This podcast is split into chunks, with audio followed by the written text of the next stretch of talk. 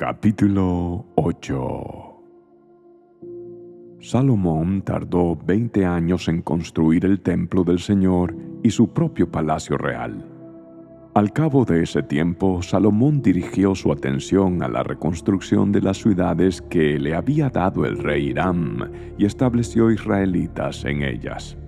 Salomón también luchó contra la ciudad de Amat de Soba y la conquistó Reconstruyó Tadmor en el desierto y construyó ciudades en la región de Amat como centros de almacenamiento.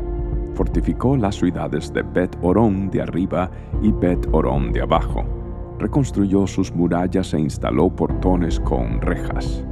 También reconstruyó Baalat y otros centros de almacenamiento y construyó ciudades para sus carros de guerra y sus caballos construyó todo lo que quiso en Jerusalén, en el Líbano y por todo su reino. En esa tierra todavía había habitantes que no eran israelitas, entre los cuales se encontraban hititas, amorreos, fereceos, heveos y jebuseos. Todos ellos eran descendientes de las naciones que el pueblo de Israel no había destruido.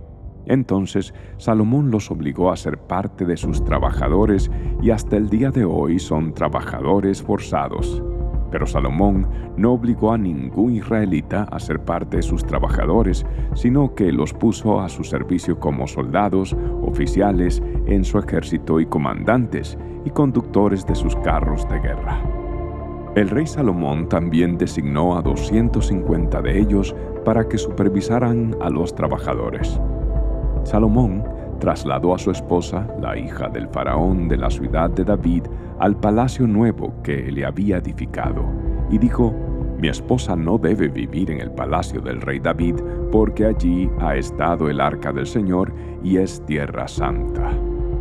Luego Salomón presentó ofrendas quemadas al Señor sobre el altar que le había construido frente a la antesala del templo Ofrecía sacrificios para los días de descanso, los festivales de Luna Nueva y los tres festivales anuales, la Pascua, el Festival de la Cosecha y el Festival de las Enramadas, como Moisés había ordenado.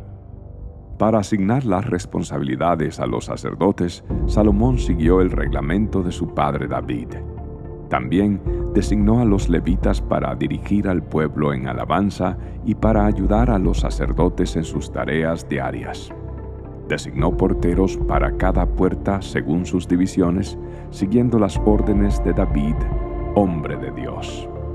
Salomón no se desvió en absoluto de las órdenes de David respecto a los sacerdotes, los levitas y los tesoros Así Salomón se aseguró de que todo el trabajo relacionado con la construcción del templo del Señor se llevara a cabo, desde el día en que se echaron los cimientos hasta el día en que se terminó.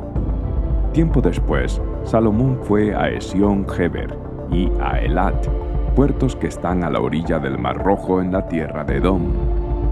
Hiram le envió barcos comandados por sus propios oficiales y tripulados por marineros expertos.